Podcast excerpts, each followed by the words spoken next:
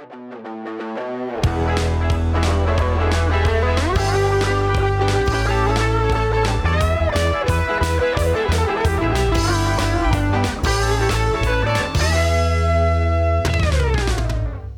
hi everybody. Uh, welcome to uh, Stuttgart Film Podcast. Uh, we are uh, recording another episode in English, so two in a row, uh, because we have like an amazing set of guests that are here um, for the next episode. So, uh, this week we're gonna have a very special guest from, uh, if you know him on social media as Kaiser Dwem, Hop Citizen. So uh, here we are, but I don't know if all of you guys know, but um, he actually works in the film industry. So uh, we welcome you uh, on the podcast. You're, I- I'm so happy because um, I just invite so many like people in the industry that uh, have a close link to the movie business. It's kind of a joke right now. Like almost all the the, the guests, like there's PA, there's like GF, that's like a filmmaker. There was like Emily, that's like an actress and everything. You're like a the other addition to that. So welcome, welcome to you. Yeah, cheers. Thanks for having me. Uh, so uh, what is it that you do specifically, or not so specifically, if you have to keep some Uh, spec- well, specifically, yes. Like I can talk about what I do in terms of job title and, and the industry I actually work in. So I'm a uh, 3D modeler slash environment artist for VFX. So I'm uh, one of many, many people behind the scenes that fill in all of that green space behind uh, the actors and actresses slash behind the camera that the director is kind of moving around to get his uh, story told. And uh, yeah, that's pretty much what I do. Okay. It's uh, it's artistic, it's technical, so it's, it's a combination of both concepts, you could say. Yeah. so uh, would you have like some big name drops you want to go on to, on what you've worked on? I've worked on currently, I mean, I, I kind of lose track of exactly how many titles I've been a part of. Not all titles are like, you know, major titles that I've spent a lot of time working on. Sometimes between big projects that usually last between uh, four to five to six months, sometimes eight to nine months. You can also get some of those shorter projects that you just kind of pop on for like maybe for a month, maybe uh, six weeks, sometimes even just two weeks. Like they'll just ask for a little quick help on one or two things. So um, I think all in all, it's been close to above 30 titles that I've completed so far in my now running on eight year career. Oh. Um, some of those names would be like X Men Apocalypse, uh, Fantastic Beasts and Where to Find Them, Lost in Space Season 2, Tribes of Europa Season 1. Uh, what else? There's just so many. um, Loki recently, Shang-Chi and the Legend of the Ten Rings, Marvel's Eternals, And which you uh, cannot. Jack Ryan Season 2. I was gonna say which you cannot talk about. To like. yeah, of course. I mean, there's there's some projects I can't talk about. Like currently, I'm working on. I just finished up on Moonfall, which is coming out next year in February, and it was uh, shot in Montreal. It's uh, the new film by Roland. Um, he did like uh, 2012. He did The Day After Tomorrow. So he's Mhm. like big into the disaster style type stuff.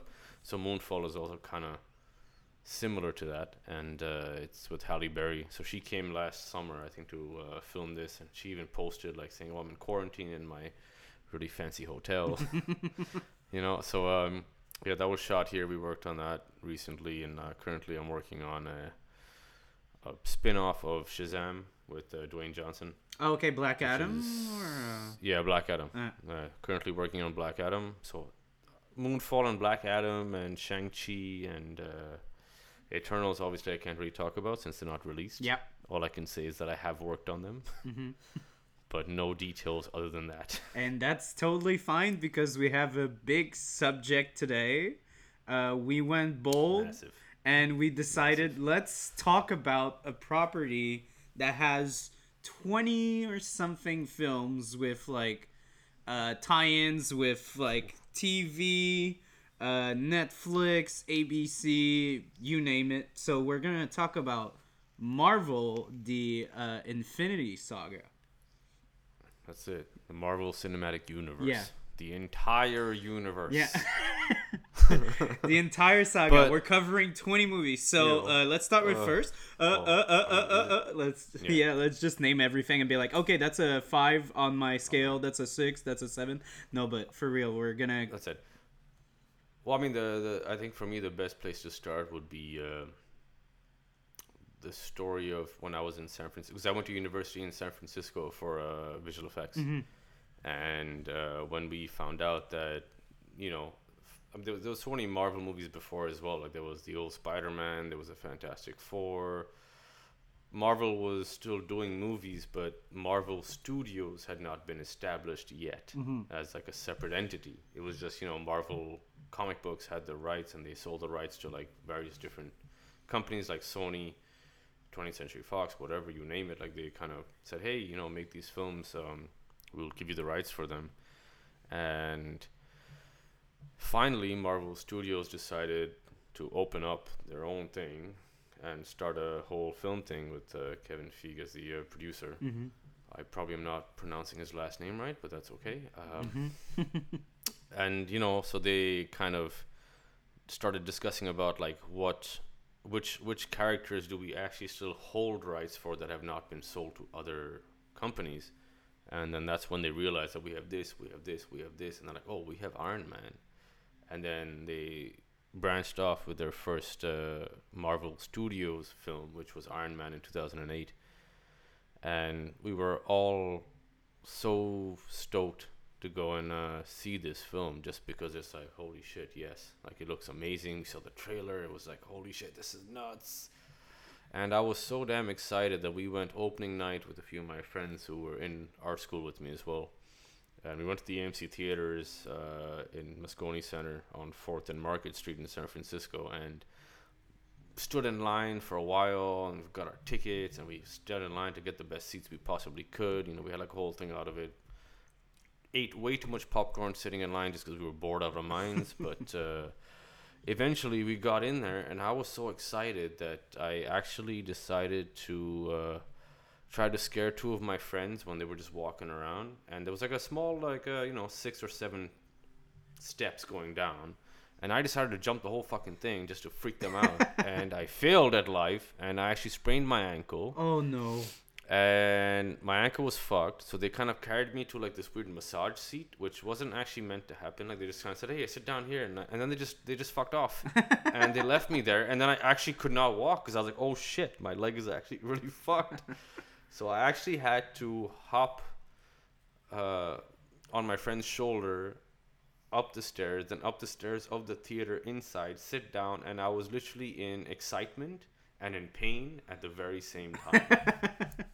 So I saw Robert Downey Jr. just be like, I'm gonna bust out of this motherfucking cave. I'm gonna build myself a goddamn suit. And I'm like, I'm in pain! yes! you know, so it's just, uh, it was a very painful yet exciting moment, and that was uh, the first film to kick off the Marvel Cinematic Universe saga. So that's my story uh, with with watching the first one. I um I was very young. I think I was 10 years old when the Oh, Iron wow. Man came out. And I on the other hand, I was kind of not uh, exposed to like a lot like um in terms of like Iron Man and Incredible Hulk and everything like uh, it, these movies didn't seem to like really pop off like in my perspective like in where like in my Hmm. circle of friends and everything but we were just kids we were like 10 years old uh Well, that's it. for me what really like was the big thing was the avengers Mm-hmm. yeah, well, that's it. yeah When they all came together, that's like the big moment of. I mean, that's like the big moment even for me, right? So, uh, you were saying you were like ten, so that makes you like what 23, 24 right now. yeah yeah So yeah, st- still quite a baby, Yeah. I would say. but uh, I mean, even for me, I remember uh, you know playing the Avengers video game. I think it was on like PlayStation back in the day, or one of the one of the consoles. I'm not a huge gamer, but I do remember playing one of those like uh, Avengers games, and what you know I didn't really realize at the start was that you know uh, they came out with Iron Man. They had the Hulk come out as well, and I think the same the same time around, like uh, maybe 2008. Yeah, the movies uh, were Iron Man were, Hulk um, at the same time. they were at the same time, but I think it was uh, Universal who like had partnered the rights uh, for um, Possibly, yeah, Incredible for the Hulk, yeah. because uh, because they did one with um, Eric Bana like 2004, Mhm, mhm. like four years previously. yeah and then they changed it up with uh, Edward Norton. Um, but yeah, no, I was actually uh, that was like you know when Iron Man in the end they showed up like they showed like the end credits, and this is when the end credit fiasco started, and they they said that you know oh hey there's gonna be a team up, and you're like oh shit Avengers is coming, and that anticipation for me especially because I used to play that video game was like oh my god I can't wait for all them to be together. Like this is gonna be nuts. Like, can you imagine like you know a bunch of superheroes working together doing their thing? Like hell yeah, that's gonna be sick. yeah So for sure, Avengers was like a huge turning point for quite a lot of people too, like young and old. Like the the old were anticipating it, the young actually got into it more and more just because it was such a combination of different heroes doing different things with different uh, powers or strengths. You know, so it's definitely a exciting film, I would say.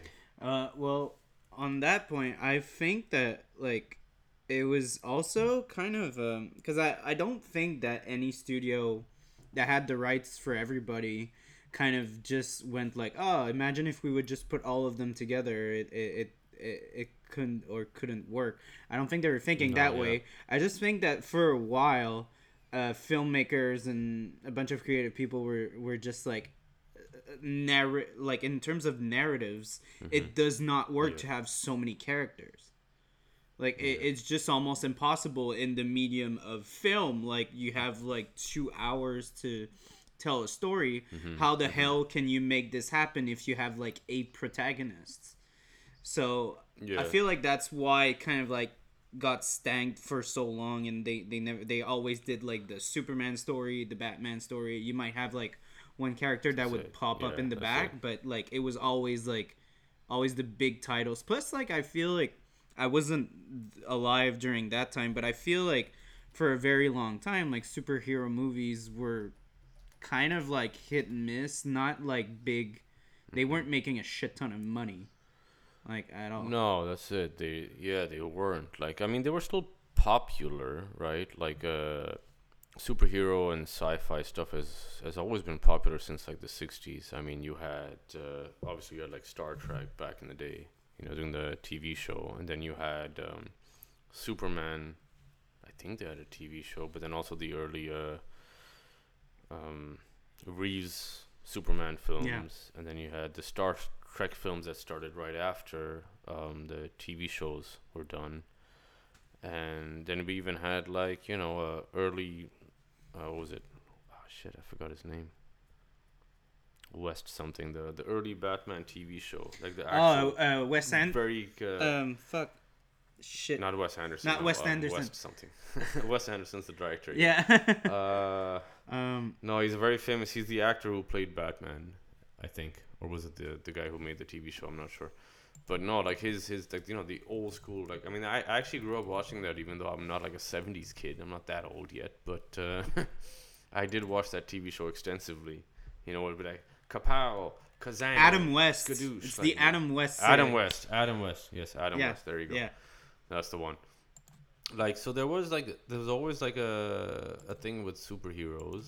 It it was never like not a topic of excitement, I guess, but it just wasn't as big as it is now. Like now, it's like huge. Like for some reason, I'm not sure why, but it's become a very big fiasco for like everyone. Like not just like um specific interest type people, but just everybody, right? So even my uh, my sister in law, who's the middle sister of my wife, um, she was born in '93, and even her, like, she's not really into superhero type stuff, but uh, with Marvel kind of just popularizing that topic recently, she's she loves that stuff. Like she will watch every single Marvel TV show, movie, anything that comes out.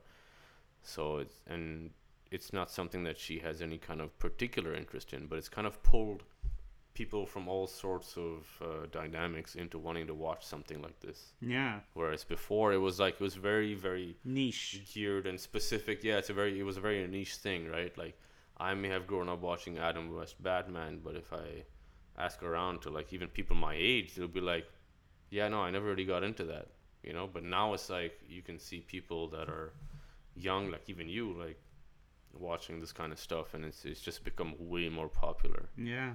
So Yeah, I was gonna say it's like to touch on what you're saying. It's like uh, a a niche like genre suddenly becomes like something that everyone and their moms watch religiously. Yeah. It's not just like yeah. it's not just like oh I see one every five years. It's like oh no, there's yeah, like it. one every That's it. four months, and everyone sees them. Yeah, constantly. hmm I mean, even my mom, when I told my mom, I was like, hey, I'm working on Loki. She's like, oh my God, you're working on Marvel. Like, you know, she knows what it is. Like, uh, so it's, you know, it's become that, that big currently. So, I mean, it, it's good to see. And, uh, I don't know. It's just like, you know, it, it's, it's one of those niche things that you used to, I guess, like certain people may have, have been like, it's more personal for them, but now it's like it's become like a worldwide market hmm for all sorts of ages and everything. So it's, it's, it's good to see that spread that way. Do you do you think you know what made this such a like m- like ma- I wouldn't say like master cultural thing, but like this, what do you think appeals like why is this like such a thing cuz like before like again we had like this like very straightforward kind of character like with the Batman with the Superman it wasn't complicated Mhm. now we're Yeah. in like i don't know the years specifically but like 2017 2018 were thrown guardians of the galaxy which is like a fucking raccoon a tree and like Yeah. Like this guy from parks and recs like what the fuck okay Yeah.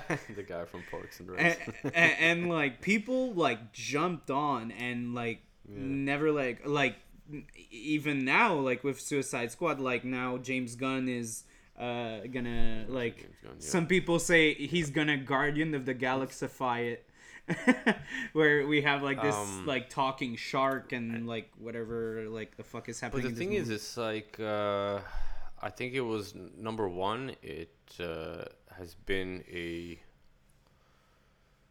like generally why I think that this thing has become so massive is number one is the story because it's not just a you know one film, one story from start to finish. It's one film. It starts, it ends, and then it has a continuity into the next one. Mhm.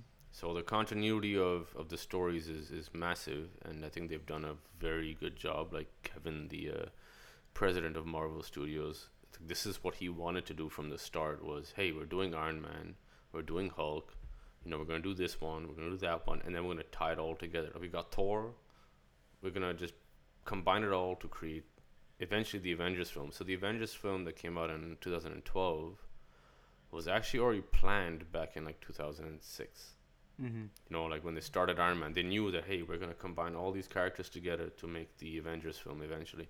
So that story arc of like it's not just you're not watching one movie and the story's done when the movie finishes. You're watching one movie to watch the next movie, to watch the next one, to watch the next one, and then it's gonna be like 40 films later, and you're still continuing that story onwards. That was one thing that really made it kind of more popular because it gave that sense of the end is not done yet. Mhm. in six months or a year we're gonna have another one. So please continue to watch this. It's like a series right? So that was definitely one pull i would say. The other pull i would say is the uh, i guess the comedic dynamic has shifted more because it's the generation of directors has now moved a level right? So you've got some of those those great directors from back in the day are now much older. They're still making fantastic films. But then you have like the the new generation coming in that's now being helmed behind all of these great TV shows and great films, and they have a totally different comedic nature. That's I guess more relatable to their generation and our generation and maybe even the generation below us, right? So you look at like uh, Waititi who did uh, Thor Ragnarok, Yeah, who also did who also did Jojo Rabbit. Dude, that guy's a comic genius. he is. I I fucking love that guy Yeah, you know and for me thor ragnarok was one of the funniest marvel films i've ever watched it is. I I think I could say it's funnier than Guardians of the Oh, Galaxy. It's it's so good. it. And- And and I I um I was gonna ask you which one's your favorite, which one's your least favorite, or anything. And I had a, a, a little uh, I had a little segment. I was like, which one do you think is the most rewatchable? And for me, it's totally Thor Ragnarok. When it was Yeah, on Netflix, I would put it on as Yeah. background noise all the Yes. time yeah. because it's so good. It's so funny and it's super light. it's very light yeah like it's not it's not too intense not too serious it's not too like dark you know Mm-hmm. but i mean i mean even james gunn like when guardians of the galaxy came out the first one in uh, 2015 that was incredible you know like uh, it's it's just the chemistry of the the actors and the actresses from that age group of like whatever 40 somethings and 30 somethings plus the directors were also like in their 40s and 50s like they're still not like young but they're still kind of from that age group that grew up around like you know star wars being an inspiration like you know like it was uh that that group of people is now coming into the film industry very heavily and extensively and in large numbers and they're influencing a lot of how you know film and theater is changing for us you could say Mhm. there is so much different diversity in in all of that so i think that's what's really played a role for like our for us and our generation and uh, maybe a generation above us to kind of have that connection that's a bit stronger because you know what Waititi does this and then I'm like I find that bloody hilarious. But my dad would just be like I don't get it. You know what I mean? So it's like you know we're, we're in that group where it's like we understand that kind of comedy or that kind of excitement or even action like whatever whatever you name it like it's it's our kind of sensibilities Plus, like So- Waititi and like James Gunn and all those guys, they they came from like in the world. They they they've had like their um their their like game. It was like doing a bunch of like Yeah. small indie films and doing like Well, dark it, course, humor yeah. and shit. Like Taika Yeah, Waititi, he was talking about like on the um, Mandalorian behind the scenes. He would be like, we were making what we do in the shadows, and we would go to like these like Mm-hmm. It. um the these little shops that were doing stuff for Lord of the Rings. They're like, do you have like shit that like uh, Peter Jackson like said, ah, that's too disgusting. That that sucks. We're not taking that. Like, do you still have these? We'll put it on a vampire. Be like, oh, that's a cool vampire with nice, cool ears or something. Yeah, well, that's it. You know, like it's uh, it's like every generation of filmmaker always kind of pays a slight homage to the previous one. Mm. I mean, that's just kind of how it w- has worked. Um, so it, it it's cool to see that influence. You know, like we remember where our inspirations came from. And I say we in terms of like you know filmmakers, actors, actresses, VFX artists, screenplay, like screenwriters, everyone. Like uh, I think it was it was funny. The, the there's like a new Netflix documentary called like the movies that made us, Mhm. Yeah. and uh, they just they just released season two like I think a week or two ago, and there, there was one on Jurassic Park, and I'm like, dude. One of the reasons why I got into VFX was because I was heavily influenced by the practical effects in the old school Star Wars films, like A New Hope, Empire Strikes Back, and, and Jedi.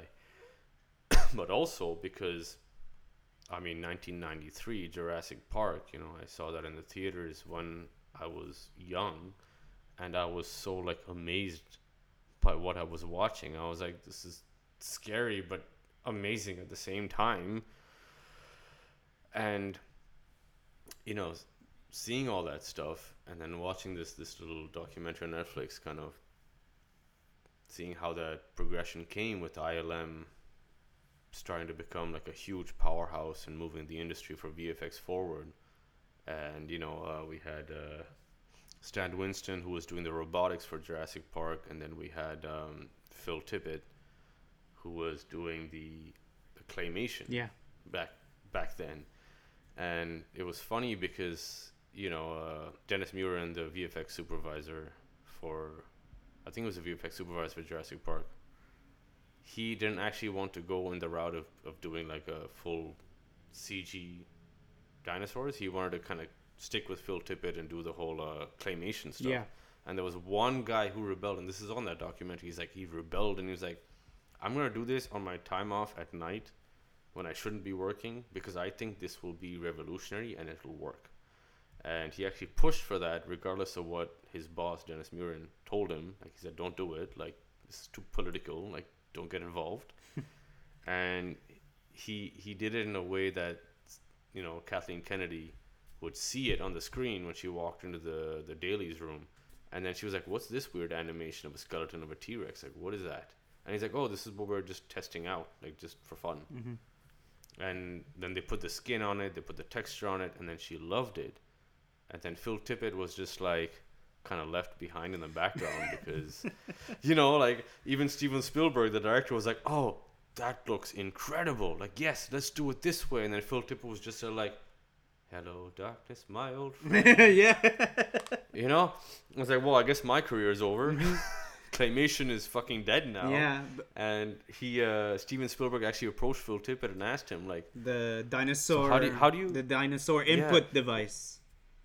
Yeah, so it's like, uh, how do you how do you feel about this whole thing about us going more in the direction of CGI with uh, ILM? And he's like, honestly, I feel extinct, Mm, yeah. right? And and that was that was something he said personally to Steven Spielberg, and Steven Spielberg took it like and being like, hey, you know what? I'm gonna use that line in the movie. And then there's that scene in Jurassic Park where uh, Jeff Goldblum and um, Sam Neill are walking up the stairs, and they're just talking about like, oh, you guys are recreating dinosaurs. Doesn't that mean that uh, I'll be out of a job as a paleontologist? Yeah. And then Jeff Gold's like, don't you mean extinct? Yeah. Yeah. Yeah. And that's where that actually came from. So it's like you know those interconnectivities is um, is always amazing because we we do that shit in film and it, it's it's awesome.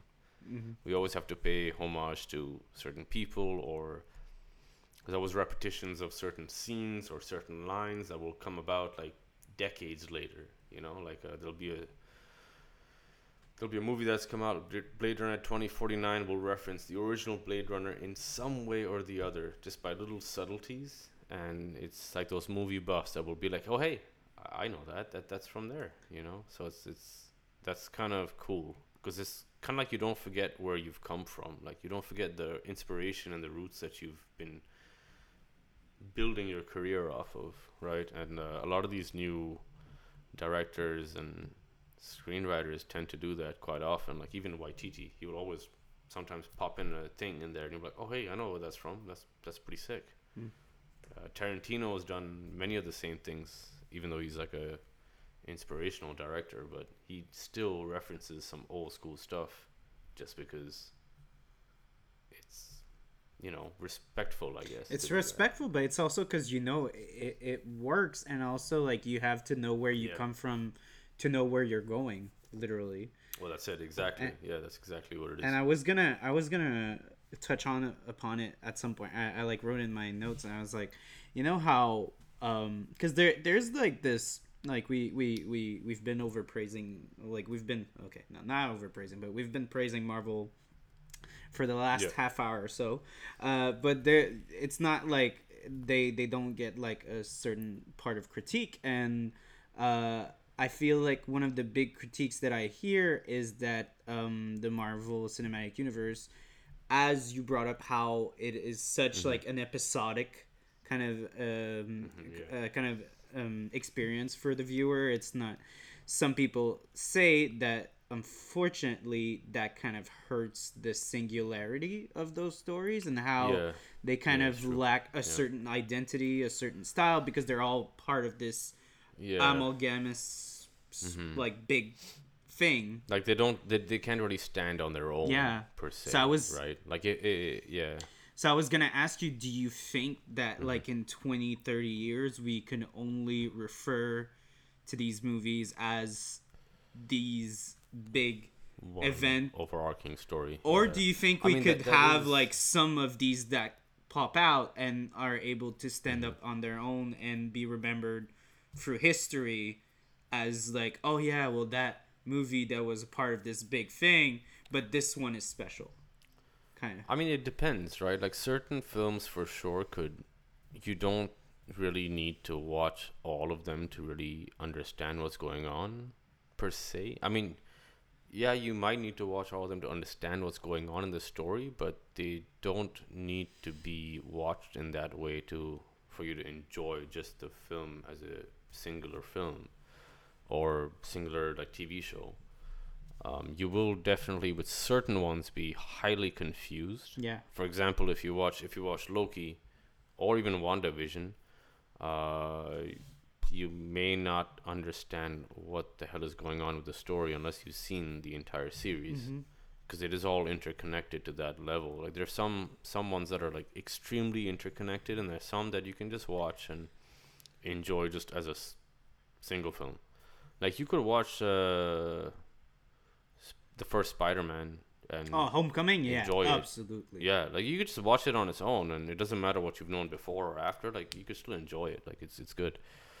Um, even Guardians Volume One, like you don't necessarily need to know what uh, how it stands in the overall arcing story. Like you could just yeah, watch it because the villain, because the villain is so generic, and it's he's made to be that way, and he's like the Yeah. minion of a bigger entity. We already know that. Yeah, So Yeah, yeah, that has been something that's been happening in a bunch of movies. That's nothing new. So it's like very easy Mm. for the viewer to just sink in and be like, "Oh, okay."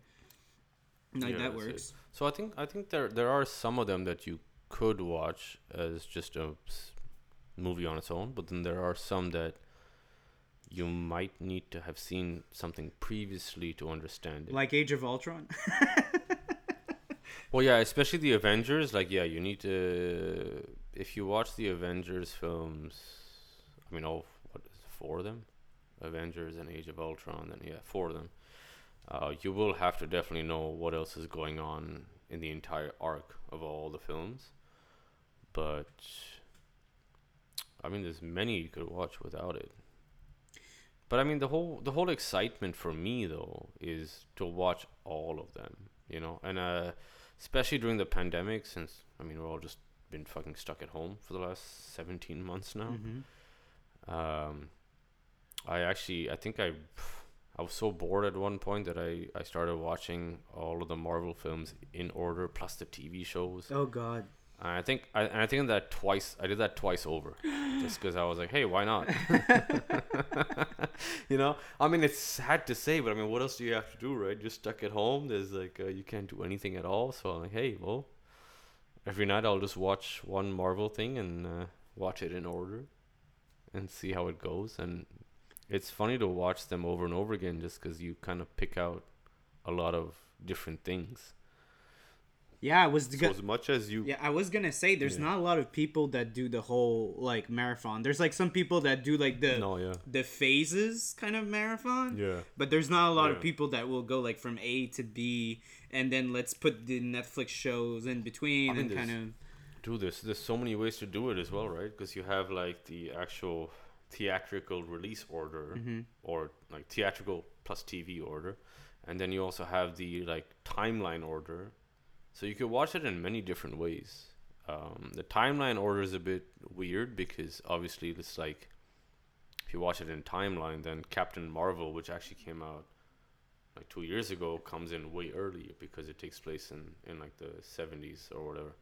So it it does kind of shift the order a bit, Mhm. but yeah, there's many ways to see it. Um, even though you could watch certain films on their own, I still think it's it's meant to be watched as an overall one singular story over the course of many TV shows and films. Like uh, it's just better that way because then you can actually understand it more. Because like my wife had she kind of skipped a few, and then she was kind of confused about what was going on as well. like I think uh, I think I saw Thor Ragnarok with a friend of mine, and so she missed that one. Uh, Captain Marvel I saw with a friend of mine, so she missed that one. So like you know she was watching Avengers, um, and then this this chick just shows up and bursts through the the the spaceship, and she's like, "Who's that chick?" And I'm like, "Oh right, you didn't watch. You know, like it's like you didn't watch Captain Marvel. Sorry, that makes sense. So she's a superwoman, you know. So it's like, it's it's better seen as a really big gigantic story rather than just individual stories for each one of them. But do you think that there's any like separate stories again like I think about like Homecoming, maybe Mm-hmm. Captain America. I think Captain America uh, the Winter Soldier is a very solid story, but Yeah. do you think that there's any yeah. of these stories you think could like tend like not I don't want to again I don't want to sound like all these movies won't stand the test of time, but I I I just I have this feeling that it would be really sad that like the the film like community will never like see one of these movies as like one of the precious gems uh, Yeah. from like the big like lineup of movies that they were Mm-hmm. like Yeah.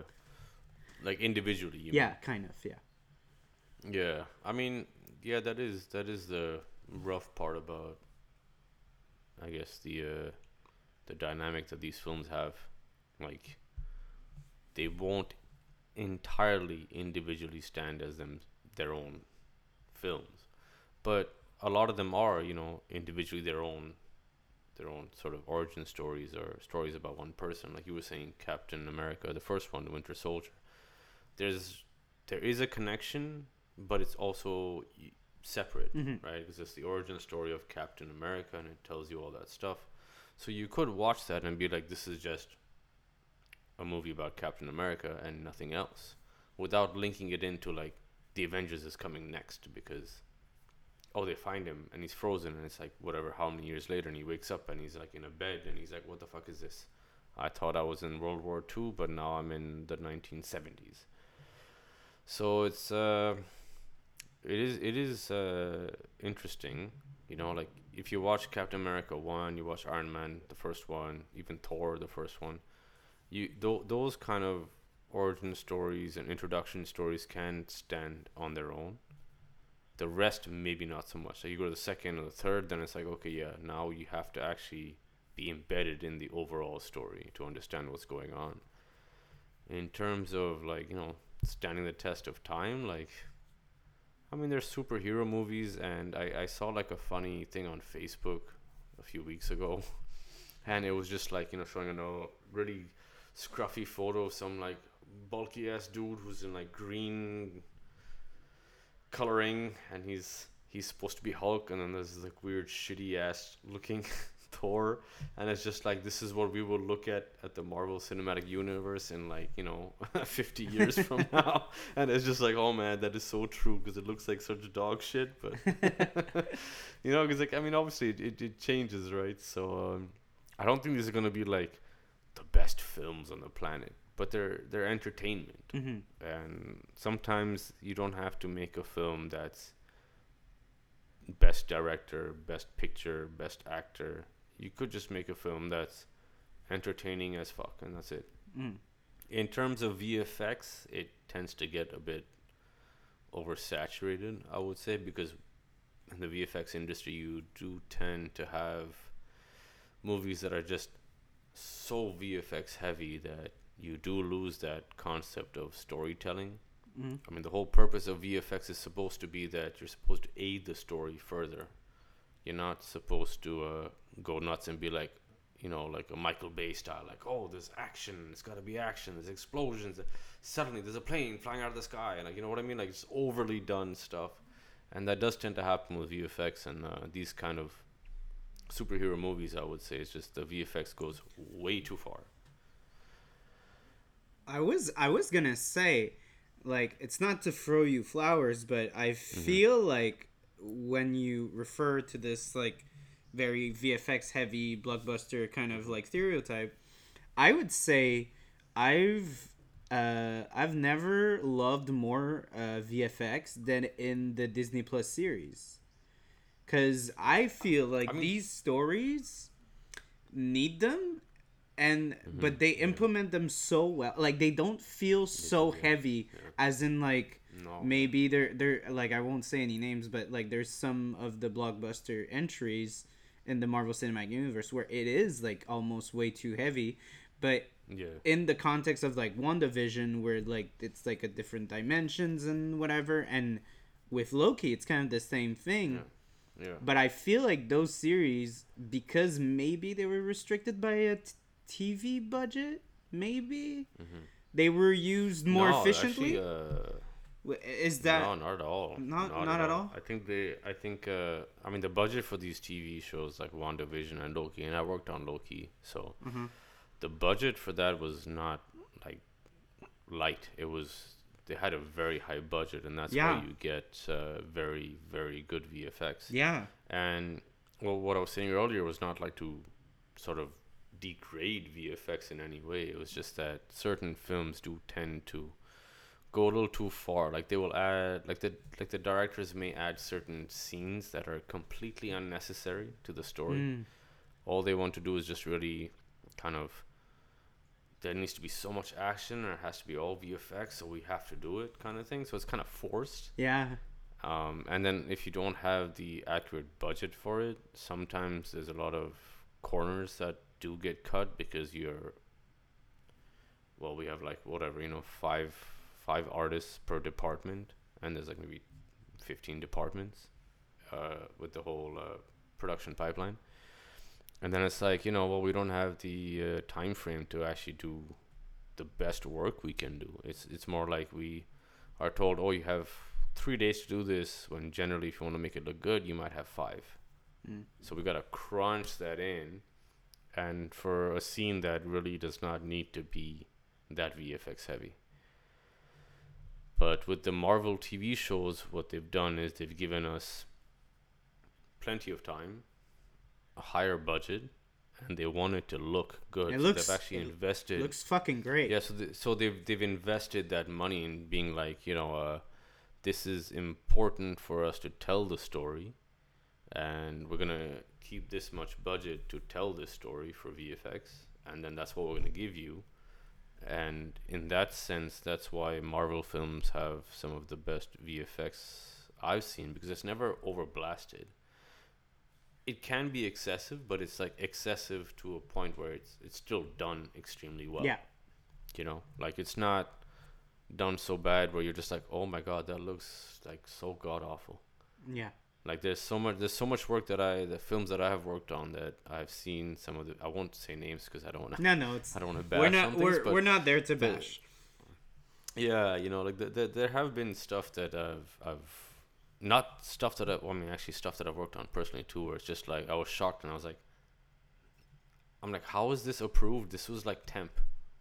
Like this was just a first pass and it's been approved and i'm like uh, that does not look good to me but you know if it looks good to the supervisors and the directors that's what you just got to go for. Like it's it's not your it's not your show right? It's uh, you're just an artist who's doing the work. So when you're a supervisor then you get to say hey you know what? No i don't like this. Can we get a little bit more time on this? Or actually you know what? This is good enough. Like it, it's always just uh you have to kind of judge how it's being used, what's going to be covered with it.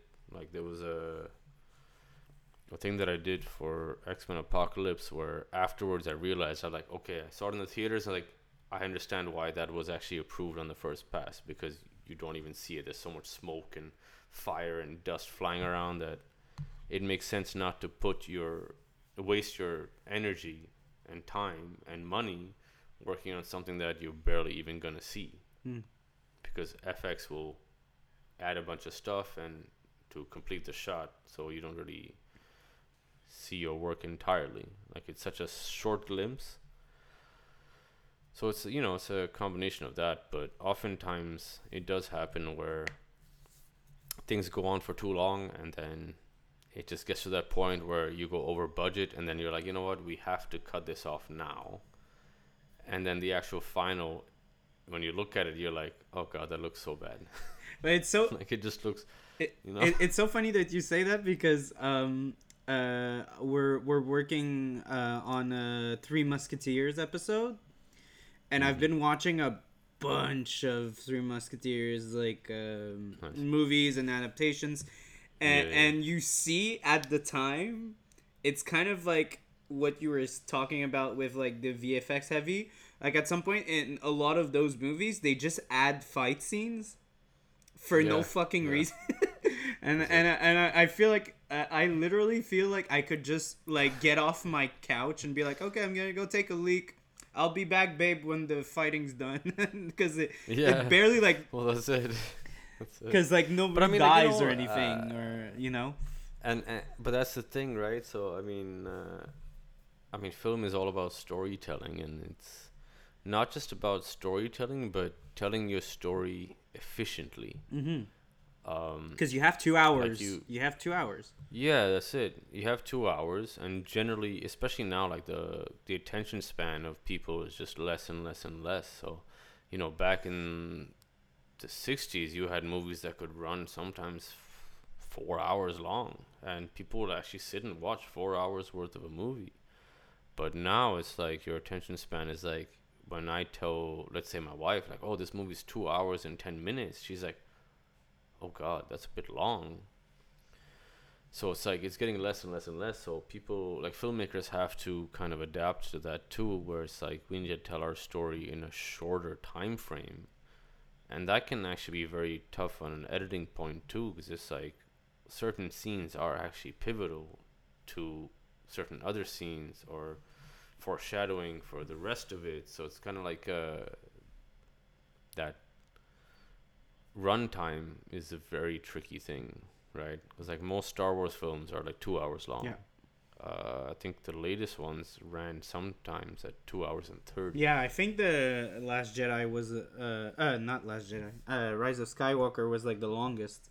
Yeah, yeah. I think it was like two hours and thirty. Yeah. So you know, like it, it, it is tricky because it is all about storytelling, and whether it's the runtime or you know the screenplay or it's the VFX, like all of it kind of plays in. So same thing that you were saying with like the fighting sword sequence. It's like you know even now some some directors may extend some of those fight sequences. But it's one of those things where it's like what I was saying earlier, like paying homage to like previously, you know, Mhm. like where it's just like, oh yeah, on guard, and then you fight on a bar table for like ten minutes unnecessarily, you know, like. but uh, you know that's just how it is. Like uh, a lot of directors, they tend to get lost in paying that homage and having that excitement instead of thinking about the fact that is this really important for me to tell the story of this movie you know like it, it does vary with i guess the style of film you're working on like if you're doing something like marvel entertainment wise and a lot of the the audience that's what they want to see is like action excitement you know Yeah. explosions like michael bay stuff like transformers like things are blowing up and going nuts and but if you're trying to tell like a story like minari you don't want to waste your time with those inconsistencies you want to actually show s- sequences and scenes that are very pivotal to tell the story and complete the story and that's it Mhm.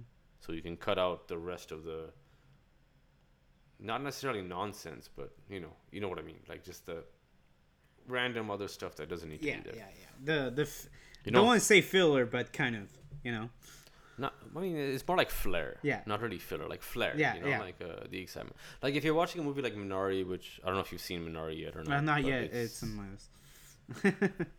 Yeah, you should watch it. it it's, it's fantastic. You know, it's about a, a Korean family that moves to the U.S.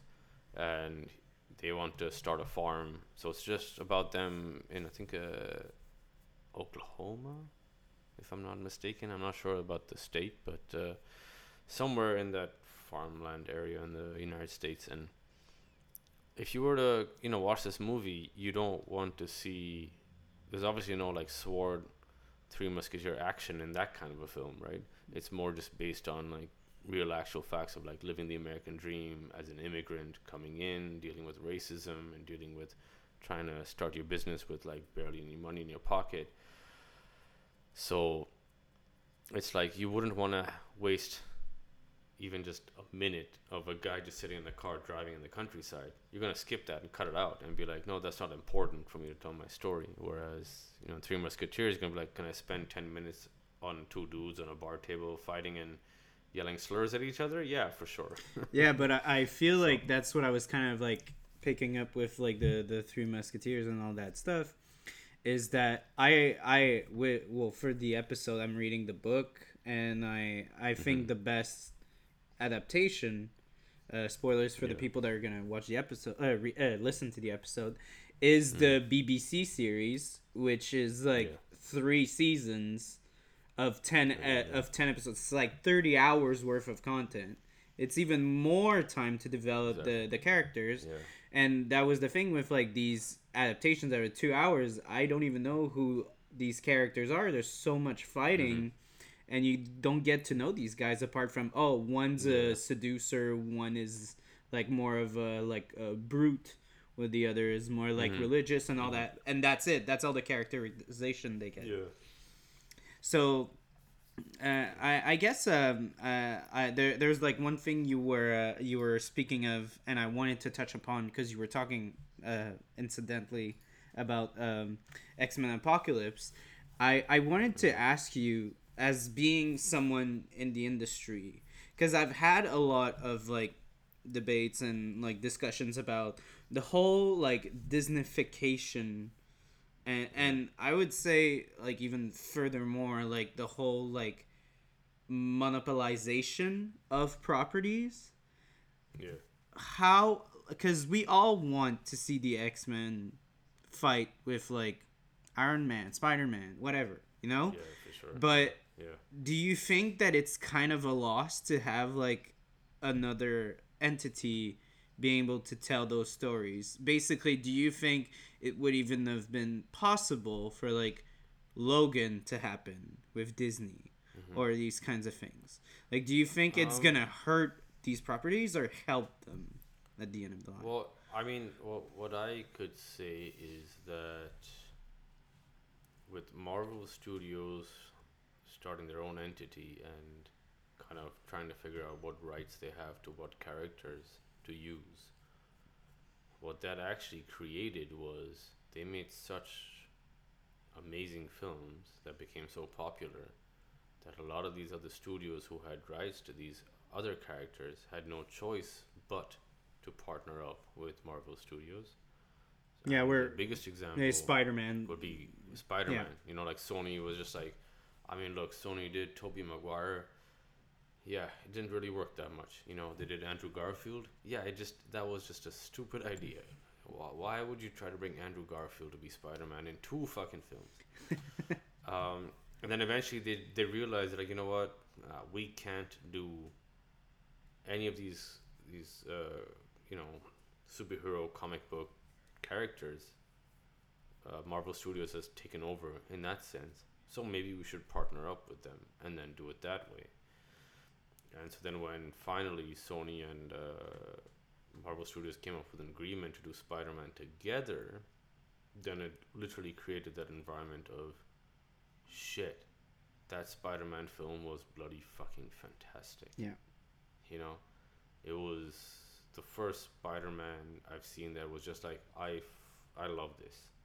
You know, this is amazing.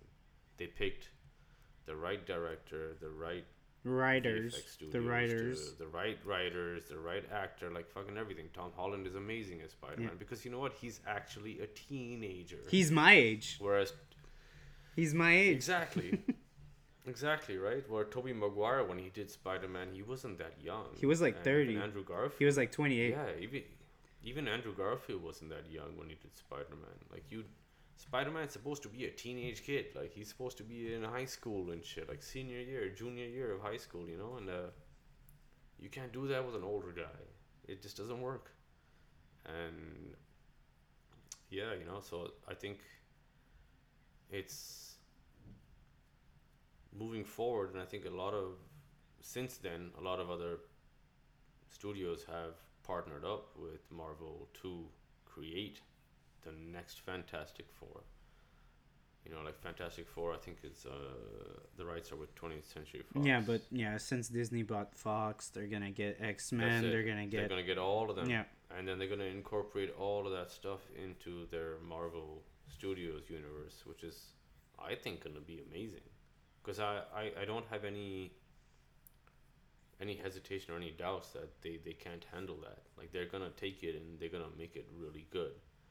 And the future of like Marvel Cinematic Universe is, is insane. Like the stuff that's coming out is, you know, they had their they had Black Panther like uh, predominantly African American cast. You know, they have uh, Shang Chi coming out in September, predominantly Asian cast. Like they're trying to have a lot of diversity, inclusion of of genders, of races, of everything. Like they have uh, She Hulk coming out as a TV show on Disney Plus. I think next year or the year after.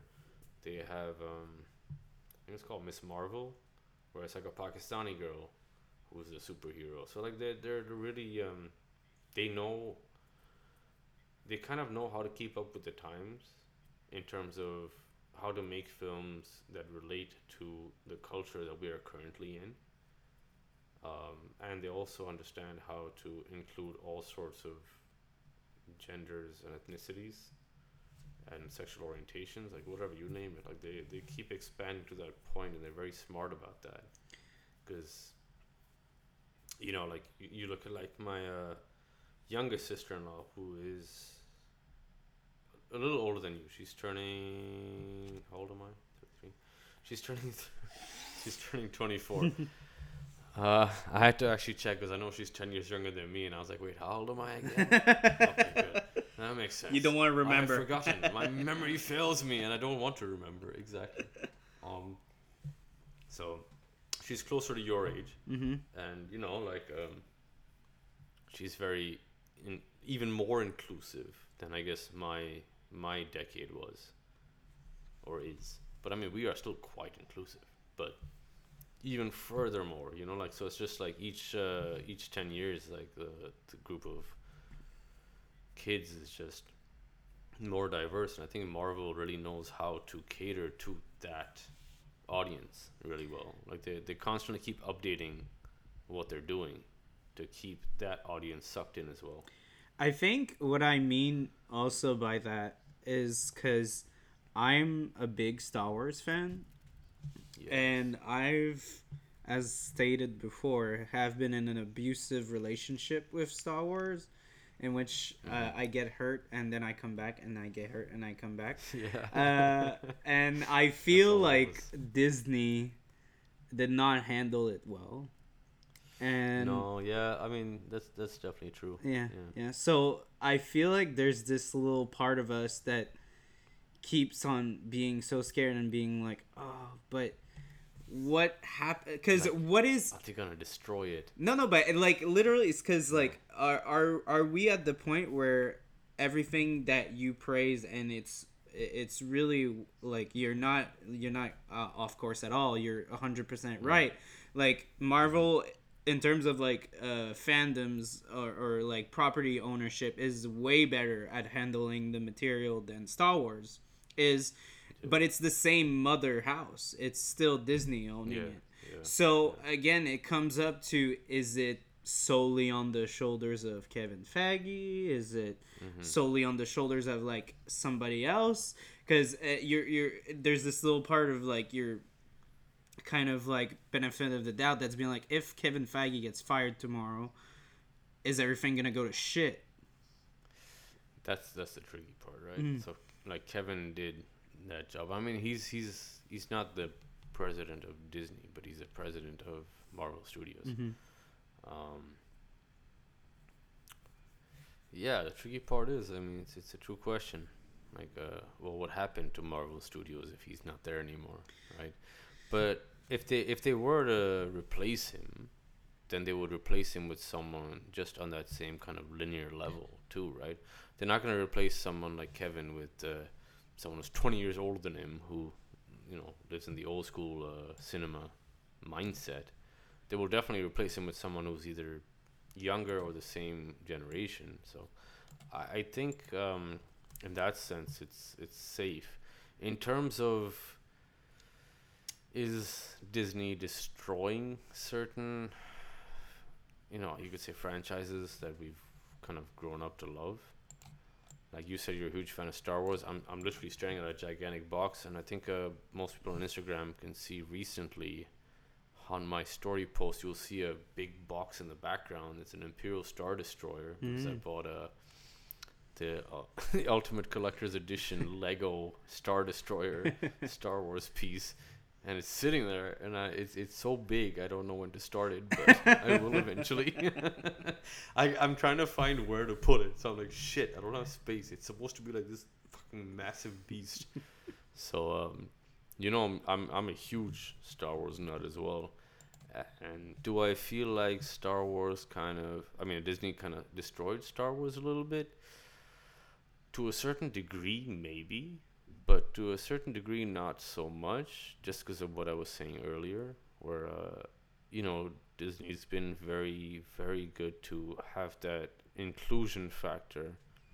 You know, you look at the the latest Star Wars trilogy, and the main character is a female Mm. right? Whereas previously you had the main characters in both of the previous trilogies being a male Mhm. figure. So it's it's good to see that different, you know, the different dynamic of things because obviously it's like we're so used to seeing male empowerment in, in so many different aspects. So to see like a strong female lead who also can use the force rather than just having it be Leia who's just the sister. Yeah. You know, with the stories about it's about Skywalkers, but it's mostly about Anakin and Luke, and you don't really see much else about anybody else. So I think that's what Disney is doing amazingly, and that's why I think that they will last with their stories for quite a long time. But in terms of destroying things, it is very possible that things could get a bit, you know, oversaturated. Re- with restrictions and maybe, you know, trying to fluff some things. Like, it- there's many things. Like, uh, it, there's always that chance. There's always that risk. But I've seen recently Disney do some really bold moves that they I've, I've never seen them do these kind of moves before like i think i was watching something recently and like Be the, uh, careful. content Be be careful. was- Maybe it's something you worked on and that's not released yet. oh no no no no. No no no. Um, i'm not talking about anything in particular that i've worked on. It's just uh, general. I remember watching something on disney plus recently and i was actually shocked and I, I told my wife i was like disney? This is on disney? Like no way. This is weird. Like how could they put something like this on disney? Because disney is very uh, you know they stick to their ideals. They stick to their their reg rules and regulations and the, you could say like their um Agenda, not just agenda philosophy. philosophy probably yeah like uh, a lot of the heavy metal bands that i listen to will not be allowed to play at like let's say uh, in anaheim at the uh, house of blues because it's on disney property Oh. And because it's on Disney property, and if you have like swear words in your in your music, they they don't allow you to play there. So they're very like you know, these are our rules and our regulations, and we stick by them. And I think these days with the new generation of of presidents and coming in, they're they're kind of starting to open up their doors just a little bit more. Mm. Where it's like, you know what? Maybe we won't allow like heavy metal bands who swear to come to Anaheim, like Anaheim and play in the House of Blues. But you know what? On Disney Plus, we might let a little bit of it slide. so it's they they are kind of opening up those doors and not being so stringent on like no, it has to be this way. So I think uh, Disney's going on a good path in that sense.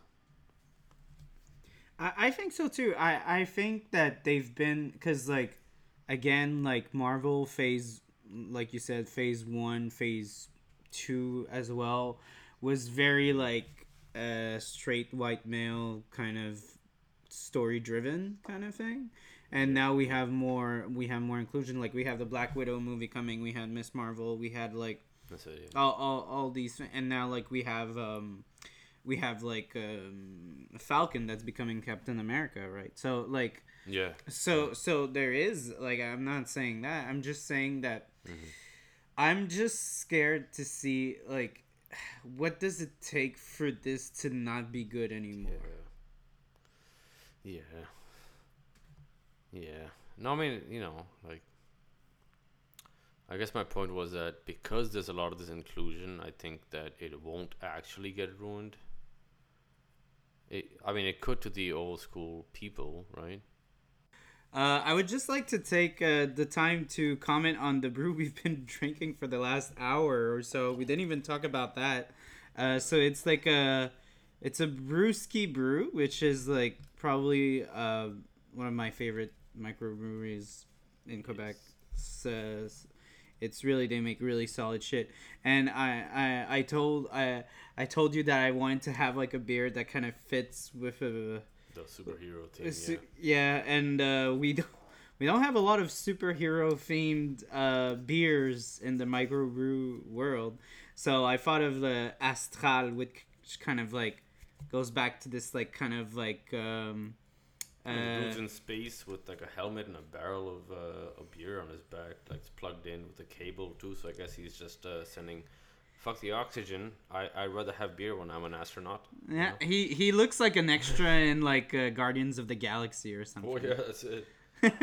Yeah, He's like a little extra next to the the the Watchers, basically. that's it. He's the guy that picks up the the beer for the watchers. Let's call him that. But yeah, uh, really good good stuff. It's like super sweet. That like really uh, strong double dry hop IPA. It's really good. Yeah, it's like eight point seven percent. It's brutal. Mm. Um, but yeah, no, Brewski is a they're a solid, solid place in Old Port that I've been I've been drinking or going to since their old small pub that used to exist on the other side, which still exists. So you can go to both. Like they have the new tap room plus the small one upstairs. Yeah, I I've been uh, talking to them. They're they're Yeah. re- they're renovating the the Yeah, pub. yeah. I, wa- I was just gonna say like I, I know that they're renovating the uh, smaller one upstairs now, but uh, I've known uh, one of the co-owners Guillaume for a very very long time. Hmm. Like before even starting my Hop Citizen Instagram and blog, like I knew him previously through because he used to work at a different bar and I used to go there a lot because it was my neighborhood bar and I got to know him that way. Mm-hmm. And then I met him at Brewski just when I was, uh, you know, uh, another blogger was like, "Hey, we're meeting up at Brewski. Uh, you should come join for drinks." And I walked in and I saw him behind the bar, and I'm like, "What are you doing here?" He's like, "What are you doing here?" And I'm like, "I write about beer now." And he's like, "I make beer now." I'm like, "Oh shit, that's fucking awesome." So uh, I've I've known him for quite some time and super chill guy and. Uh, even their head brewer is, is, is mad chill and every every beer I've had from them, especially their like lower end hops, like I'm not so big into like double IPAs so much. I prefer to go a bit lighter. So I'm more of like the pale ale IPA kind of guy. Mhm. More pale ale than an IPA, but uh, anything I have pale ale level from whether it's from Messorem or from Brewski, it's always just on point for me because it's much lighter, easy to drink, easy to digest. You know, it's it's more um, more fruity, more hoppy. It's not so intense and in your face. And I know some of these double IPAs can, can tend to get quite sugary and sweet sometimes, or just very boozy and also just the drunken level. Like you, you know, we've been sitting on this now for about uh, what 70, 70 minutes or so. it's about an hour and ten minutes, and it's just like, yeah, you know what? This is not something I can drink quickly because it does hit you very hard. Yeah, you don't chug this. So it's no, yeah. you can't. I mean, Yeah. you could, but you you probably shouldn't. Yeah, it's kind of like a. Uh, it it really reminds me of kind of like a very nice, very strong Belgian, like ale, uh, that's like very heavy, and you feel like the Yeah. alcohol at the end, and like the little yeah. Mm-hmm. sweet aftertaste, but like very also like very sharp alcohol like at the end. Um, Yeah. but it's like like you said, super hoppy, super like in it. your face a That's bit it. with the hop at the beginning. And it's super Yeah. good. I mean, I mean, there's a lot of a lot of breweries that do double IPAs spectacularly well, where they kind of like tend to lean more towards instead of the sweetness, more towards the dryness, Mm. which uh, I think uh, lately Du Bas-Canada has been on point with that for me. Like uh, initially, I remember trying their stuff, and uh, their double IPAs were always very sweet, but their IPAs were fantabulous, and recently their double IPA game has been on point And triple, triple and IPAs. triple too, yes, and triple Fuck, too. Like their I've had, I've had at least two or three of their triples that were just They're oh, like, I insane. couldn't believe it. Me Like, I too. couldn't believe it actually.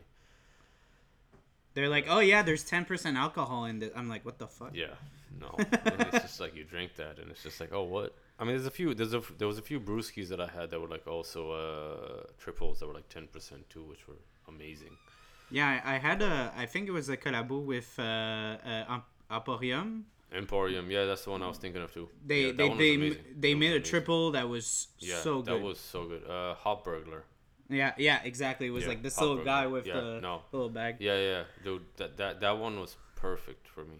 Like Mhm. I drank it, and I think I drank it very fast, and then I was like, "Whoa, shit! I should not have drank that so fast."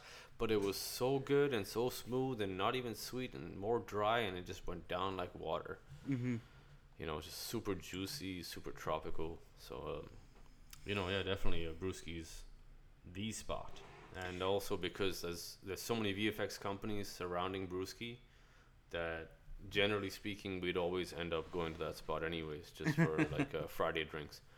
So it is it is definitely a good spot to hang out at. Since we're talking about stories, I had a little story that I went to share with Marvel. You were talking about the the first time you went to see Iron Man. I told you Yeah. for me it was much more like the Avengers. I had like a, a Mhm, story yeah, where um and I went to see the Avengers for me it, it was the big thing. And I remember going and uh, I was very young as you Mhm. as you know. Yeah, you were saying like you were. I, I I was like 12 when it came out. Okay. And it was like one of the first times I took the the city bus. Okay. And, and I missed my stop and I went like super far and uh, um and then I was like fuck my friends are waiting for me at this movie theater. Mhm. And uh, I, I I got off the bus. I was like, "Fuck it, I'm gonna run," and I put uh. I put like this epic like superhero music in my ears, and I ran for like, I think thirty minutes straight, like intensively, and I was out of breath. I came and I was like, I'm not missing this Avengers like showing at like three p.m. And uh, and my friends were like, "What the fuck? What's going on?" I was like, "Uh, "Did I miss it?" No, no, you, you didn't miss it. I was like, "Okay, fuck." And yeah, I I remember like that, and also like this movie, this and I think like Infinity War and Endgame were like one of these experiences where like the people were really into it. People were screaming. People were like it, yeah. cheering. Like it, it was I haven't been to a bu- like a, a bunch of uh, showings of a movie where the crowd was super into it like that. Yeah, I mean, even just like uh, watching uh, Avengers Endgame, like you know when, uh, like oh man, like you had 2008, you know, the first Iron Man came out, and then you heard that line in the end, like when it cuts out to the credits, and it's just like, I am Iron Man, and then boom, and it's just like holy shit, he's Iron Man. He's already announced it, so everybody knows that Tony Stark is Iron Man. And then it's like, you know, cycle 10 years later Yeah. or 11 years later, whatever it was. And then in uh, Endgame, you have he steals the fucking jewels from Thanos. And It's he- no it's so sneaky. you know, it's like it's you- so sneaky. You don't even know what's going on, right? I was so I was so like passionately like holding my seat, like, oh fuck, he's gonna do it again. This I thought- Thanos is it's it's it. They're not gonna win. I- I thought he Strange said died, One like- possibility, you know. I yeah, I thought he died like cuz Thanos hit him so hard. yeah, yeah, yeah. yeah. And, and I was like, "Oh, that fucker is gonna win again!" Like, I, like I really Yeah, was like, you did, and I and I did too. But then I remembered right in that moment, I was like, Yeah, wait, the- you know what? Doctor Strange said one possibility, Mm. and then that's when you're like, oh, this motherfucker, and then he just pulls it out, like, you know what? And I am Iron Man, and he snaps Uh. his fingers, and you're like, it's cycled back ten years later. He says the same fucking line, and then it's like. you know, obviously there's too much power intensity for him to handle Yeah. the the gauntlet jewels and everything. And then when he dies, like, I mean, I'm not gonna lie, I kind of teared up a bit too because I was like, oh I, I God, cried you know? like well because crazy. it was just like, dude, I've been, you know, uh, this has been the dude that I've been seeing for a decade now. and it, it it's also like like you said the dude we've been seeing for a decade the dude that was fucking f- Yeah. terrified for like Yeah. 10 years like the whole spam of the infinity saga Yeah, is yeah. tony stark being like fuck something's coming and i'm terrified Exactly, like he created ultron because he was too scared he was like because he wanted to defend, like, end something that was he predicted would happen, and then he kind of caused it along the way with Ultron, right? So- Yeah, and like that's why I I cried so much when like a pot said you can rest now, because it's like God. because he he's done his job. yeah like he you know, he yeah. he even had a kid he had like his life and the he's he was still thinking about it you know Yeah, and and and to think that he's gonna leave his daughter behind and That's it. everything it's it's but it's like at least you know, like he completed he completed his purpose that he had, right? Mhm. In in the story arc, like he completed the purpose that he had. His whole purpose was he wants to create like kind of like a skynet around the world to protect the earth Hmm. from any kind of outside outwardly dangers. So there is also that positivity where it's like he, he's done what he wanted to do. He had a goal and he, uh, he accomplished that goal. And it took 10 years, but he's accomplished it. And now he's left it uh, in the hands of everyone else to kind of take that mantle and keep moving forward. And you know that they're going to take that mantle and keep moving forward. So, you know, that was, that was really satisfying, I guess, because it kind of ended his story arc. It was also very sad, but it ended his story arc a little bit. I and then that I I was also very sad that like Peter got his like half minute with him, and and you see Yeah, that you yeah. see because like Tony Stark like kind of told Peter that like everything everything was like elementary apart from Yeah. saving the world like you had to do everything to save the world and and for and even you can see in spider-man like in the movies Mm-hmm. spider-man has the same sense of like over like global like he want Yeah. the only thing he does is to protect and it, and yeah.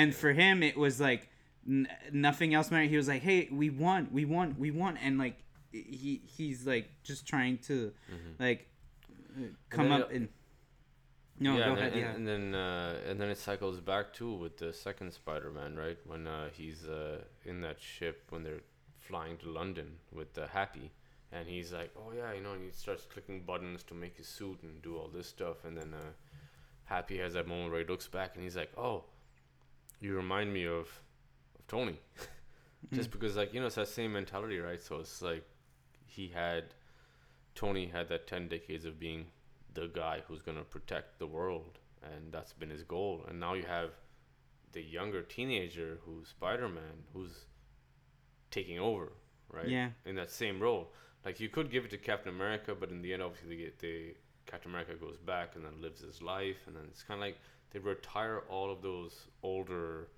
generation of superheroes to give way to the newer generation of superheroes. So it's kind of like showing you that now it's, you know, I wanna- turn. I wanna I wanna circle back and go super deep. So Mhm.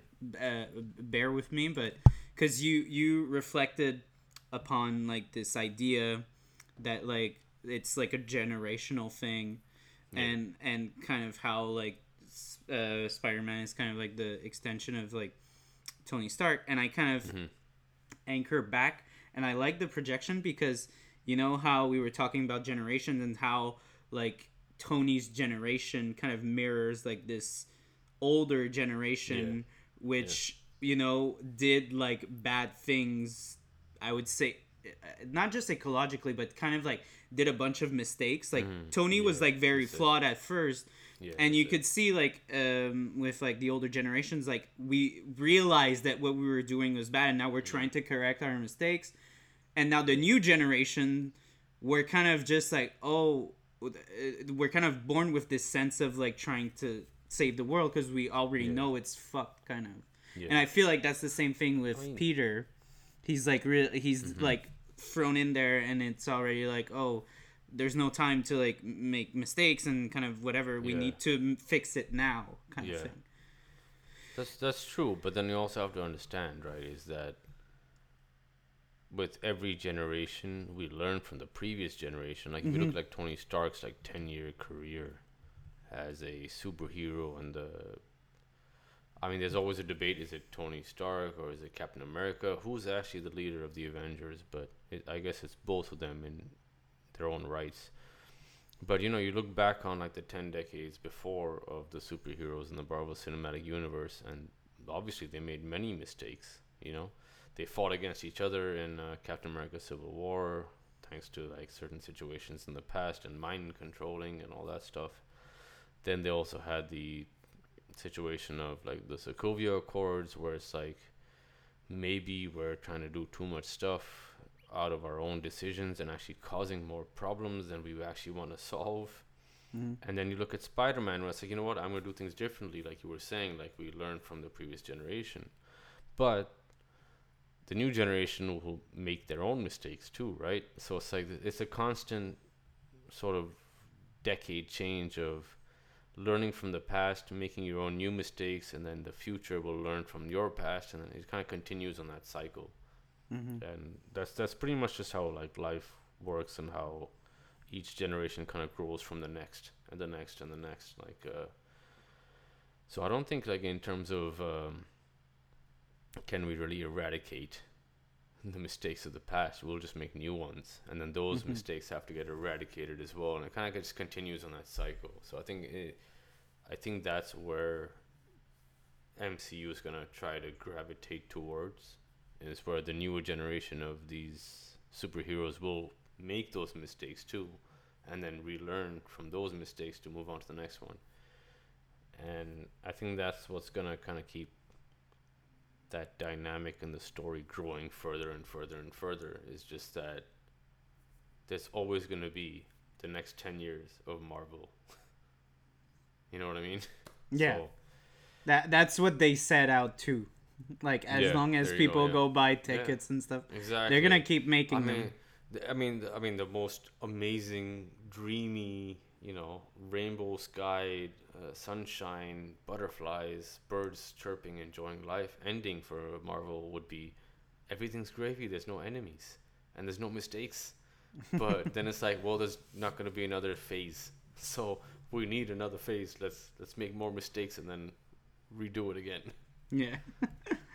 um, I was gonna um involve because there was this movement uh on YouTube mostly, and I I think it would fit really well with the podcast. Um, there was this movement where a bunch of uh, channels picked uh, one they would call one marvelous scene Yeah. and they would comment and explain how this is like their favorite scene. And I have one in mind. I don't know if you have one in mind of all the cinematic universe. That like the most marvelous scene. no, like your favorite. I would say like y- what your favorite scene is and and why it would be. Uh, well, I, I would say let's go with yours first, and then I'll I'll think about it and see what I can come up with. Uh, well, it's uh, I, I again, I'm gonna like kind of. It's not. I don't want you to be like, oh, that one scene that encapsulate what Marvel is. That's not kind of the exercise. I think it's more like, it, it- it's kind of trying to like, because a bunch of scenes are deconstructed, and it's not supposed to just be like, oh, that is symbolic of everything. It's just what you think is like a marvelous, like an amazing scene. And I think for me, again, I feel like I kind of stick to Homecoming, but I would say the whole sequence between Peter gets in uh, his girlfriend's house to them going to the the dance Yeah, yeah, for me is like my marvelous scene. Because I I love everything that's like kind of thriller horror kind of. Yeah. and and I I really love Like this movie.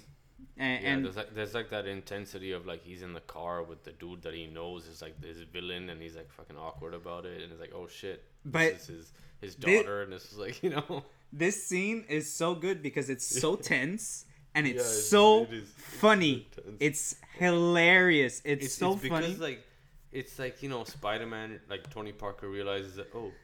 That's the dude, and then that dude realizes like, oh, this is Spider Man, and they just have this like weird, intense, like, unspoken kind of connection, and then and then she's just there like, I'm just trying to go to prom, and then Yeah, and- like, but- like this, you know, like, but there's also like the layering because there's also like this uncomfortableness about Yeah, like yeah. the whole like the first dude that brings your daughter on a date there's like this weird dichotomy that's going on and and i find it's genius because it, it, it just brings out like all those like different layers and i have to give props to like the writers i think they made a, an amazing they nailed job. Yeah, they it. fucking nailed it and again like like you said it kind of starts as this like little banter of like Mm-hmm. Yeah. Mm-hmm. oh the the guy that's gonna go to the prom and then she mm-hmm. gets out and it becomes more like uh, story wise Yeah, more yeah, like relevant to like the whole oh. superhero and villain kind of thing.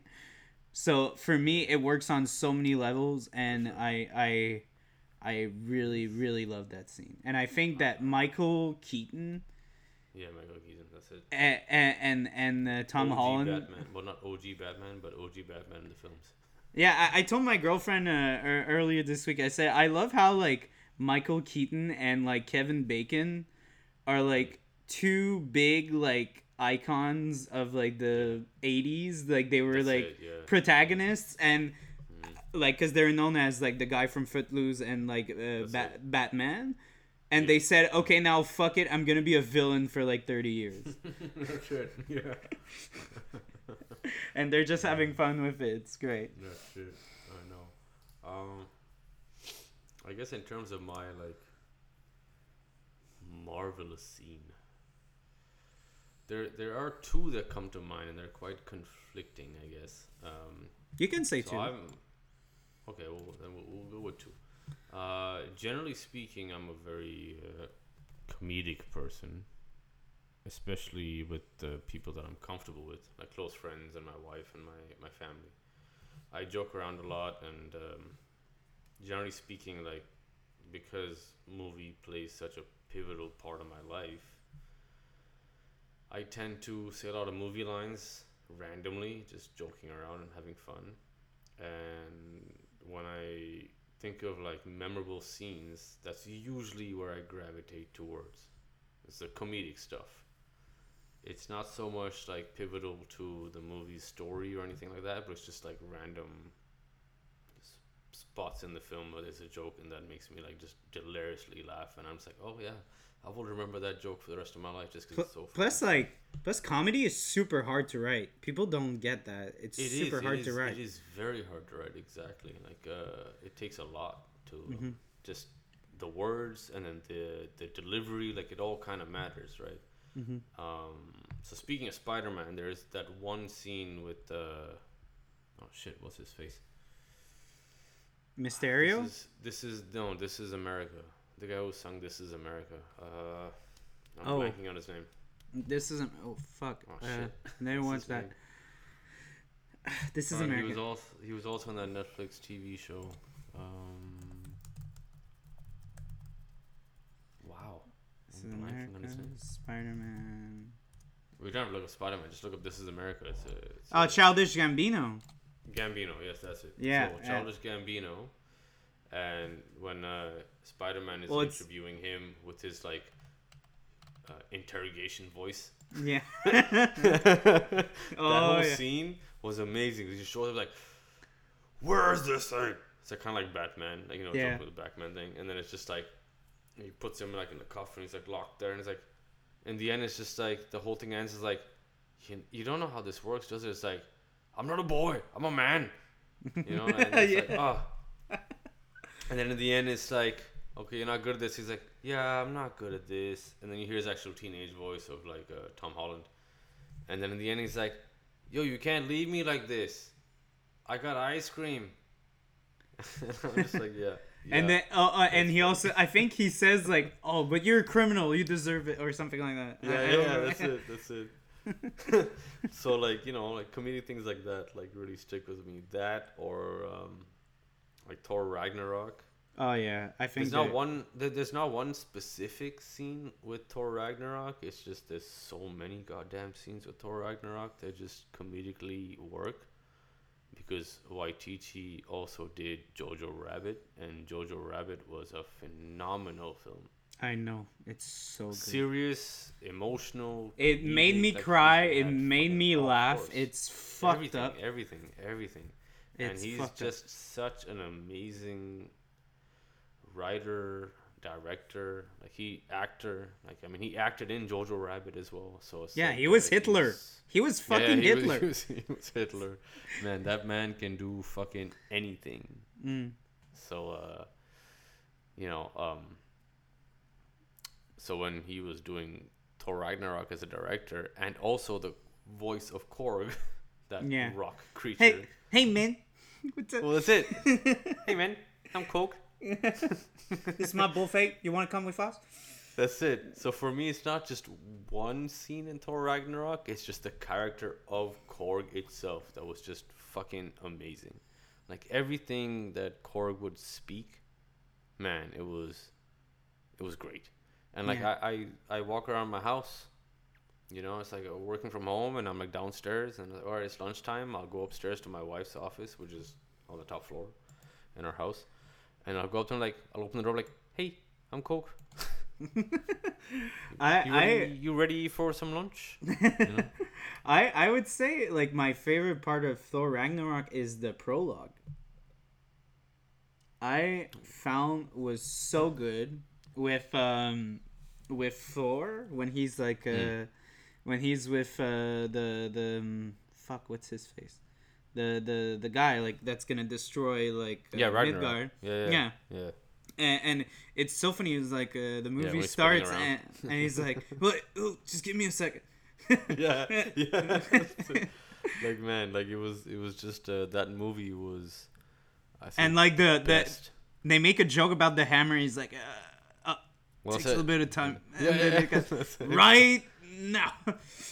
Uh, And then yeah. they al- they also bring that back in uh, in Avengers, where like Mm-hmm. uh, before uh, him, him and uh, the raccoon are like um, go back to Asgard, you know, and then he's like, oh, he's like, wait, before we leave, and then it like takes some time, and then and then the mom says like, oh, it takes some time sometimes, and then it shows up. So it's like you know, it's funny that they kind of like bring that back, Yeah. but no, um, Uh, I also uh, to point out uh, Mm-hmm. about like Thor. I think that Chris Hemsworth's comedy is genius, and yeah, I've we've seen like two scenes, not even with like him and Chris Pratt, yeah. like co- Oh, like yeah. like Oh, yeah. like being like cocks to each other, and dude, it looks like the funniest thing. Like I cannot wait to see a whole movie about this. Like oh my god, like yeah. being like because you're the captain. Mhm. Yeah, yeah, of course. yeah. Course. No, that's it. Like, and, and you know, like Chris Pratt too is like he's he's also just the same with the comedic side of things too. So the both of them, like, they're so good together. Yeah. It's just like, this is my voice. Like, oh, It's like so you're perfect. making your voice higher. And Yeah, it's it's like, like- no, I'm not. Yeah, it's so good. It's so good. And Like, I uh, that I- dynamic is perfect. Yeah, and I just want to point out because uh, my friend saw Chris Hemsworth once, Oh no way. Nice. and uh, he just to say how cool of a guy he is. Yeah. My friend was walking in the uh, shout out to Michael, love you. Uh, he was walking uh, in on uh, in an airport and he just walked past him and he looked at his I think it was his dad. He was like, "Hey, is that Chris Hemsworth?" And Chris Hemsworth screamed, "Yep!" Nice. And that's it. That was the Nice. story. I mean, that's awesome. If I had an interaction with Chris Hemsworth that way, like, is that Chris Hemsworth? And he's like, yup. I'm like, all right, sweet. um, but no, like, you know, like, uh, in in in Thor that dynamic is just so fucking good. Like I think it got better and better. So like you had Thor the first one, the second one, and you know he was more serious, more muscular, more beefy, more manly. But then in the third one, because you had Waititi, fucking made Thor just so much more comical and perfect. But I think Like, like, in, in, in the amazing. Avengers in the Avengers movies, he had like a few jokes. A little Here bit, and there. yeah, but and, it wasn't. and- y- you yeah, know, but but it wasn't then, as punchy. yeah, but now they realize like, oh shit, like Chris Hemsworth can he be could funny. be way more yeah he could be way more funnier like even in the scene where he's just like you know that's what heroes do and then he like yeah, hits Like- the window and falls on his ass it's just like, Like- oh, that's amazing for real. One of my favorite like moments in like all of Marvel is in Age of Ultron. Believe it or not, I Oh, found it so funny when uh Yeah. when Thor is like being strangled by Ultron and and he's like and, I, and I'm I'm running out of things to say. Are you ready? Yeah, yeah, yeah. it's so fun. Yeah no for sure. And you need No, like a lot of comedic like because that that that scene for me is like perfect Mm-hmm. for because you have like the transition between the very Yeah. serious Thor and then you have the very comedic Thor and, and for me it just it was perfect. No yeah. Perfect perfect no moment. for sure. So i think like for me it's like yeah that would be the second overarching i guess marvelous moment would just be like the combination of Waititi, Thor, Korg. You know, it's just so perfect. Like even in the end, like the very like, Korg's comedy lasts till the very end, where it's like, oh, oh, Miek's dead. oh yeah Oh, Miek, you're alive. you know, like, it's just like, and even I mean, it's not that funny where he's just saying that Miek is dead and he's alive, but like just his delivery on that is just Yeah. so fucking Yeah. good, right? It was like, oh no, Miek's dead. You know, and then and, oh, and, he's and- alive. and I feel like there, there's So- like a there's a lot of because I saw like a, another I, I'm not gonna say I'm an expert but I I've Mhm. watched uh, some uh, New Zealand uh, mm, futures with like lots Yeah. of humor. I feel like Yeah. that humor is very like this like very like dry, not like Yeah. British dry but kind of like No, it's not. Yeah, it, but it's kind of like tongue in cheek a bit and it, it's but it's uh, it's well thought out as well. Like I really like the yeah. New Zealand humor. I really like it in general. Yeah, no, like like Waititi knows how to uh, make people laugh, and he's just a. I mean, he's just a funny character on his own. Like when you watch interviews of him as a just an individual, uh, as a director, like you realize that he's he's a very funny person. Yeah. Well, he know? was so like uh, he was he in really- Mandalorian too. Like he was the Yeah, yeah, the, yeah, K that's two it. the the the That's it. robot. Yeah, that's it. That's it. Yeah, and uh, like he really puts his personality into the characters that he works with, and not just the characters that he actually voices, but the characters that he actually directs too. You know, like he, you look at Thor Ragnarok, dude. Jeff Goldblum. Oh my God, was so Oh, amazing in that. yeah. and he, he's he's amazing on his own, anyways. But then he you really see that like fucking uh, comedic attitude like come out even further. Like he brings out that personality of these these actors and actresses, right? You I honestly- Valkyrie. Valkyrie was amazing in that movie as well. Honest- so it's just like he does a good job at Mhm. bringing I- those qualities out. I I've never seen a movie more Jeff Goldblum than in this film. Like he's Yeah. never been more Jeff Goldblum I know exactly. than in this film. Like he's more Jeff Goldblum than in Jurassic Park. He's more Yeah, Jeff. Goldblum than I than mean, in anything. it's a big pile of shit, but you know, in uh, in this one, it's like, oh shit, this is this is him, this is this is him, this is Jeff Goldblum. You're like, holy Yeah. fuck, I love seeing this. Yeah, yeah, no, it, it was great. Like, And he's like. I, I don't remember what it was. It's so funny. Like it was just like um he somebody did something and then she just gives him the stick. Is like that's not a an offense yeah, yeah, yeah. worth of like disintegrating. he just like lied or something. But I mean, even like when you just see like uh, Chris Hemsworth, where just like the, the guy's like freaking out, like, oh no, yeah, yeah, and he's just like, oh yeah, do this, and then he melts, and you see Chris Hemsworth like Thor's reaction, like, oh my god, and you're like, oh, that Oh. reaction was perfect. and And- you think like, okay, maybe Chris Hemsworth is capable of doing something like this, Mm. but I think Waititi really pulled that out of him as an actor to Mm. do it that way, you know, because we hadn't seen him pull that stuff off before, and then when you see Avengers, the next one, and he has that quality already because Chris Hemsworth kind of learned from Waititi how to bring out his actual strong comedic side as Thor and portray it that way even moving forward. So you know, it's that that's the power that directors can kind of play and that's why it's like for me when you ask me like marvelous moments, well, I think Thor Ragnarok, the whole movie is just an entire encapsulated marvelous moment. Like it's just too hard to pick one from it. Plus, it that movie is like not. It's it's it's his own thing because Yeah. there was no script for this movie.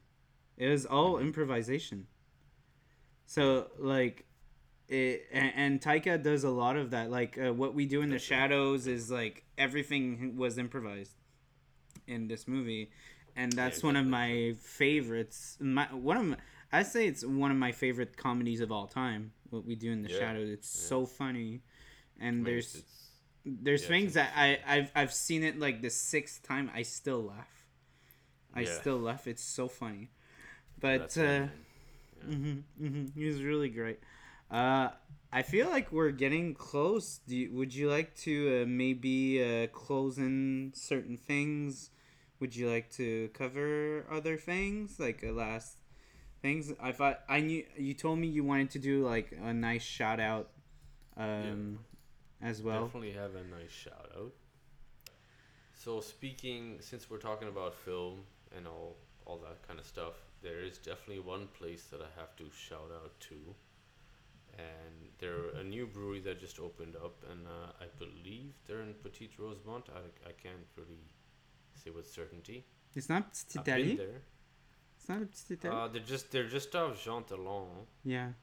like a few streets over from Saint Laurent. Oh, okay. So it's kind of like in the middle. I, I don't know what that's considered as. I don't think that's Rosemont because Rosemont is like further, right? Mm-hmm. Mm-hmm. But I mean, they're a solid place that does really good pilsners. Uh, I haven't actually had too many of their hops yet.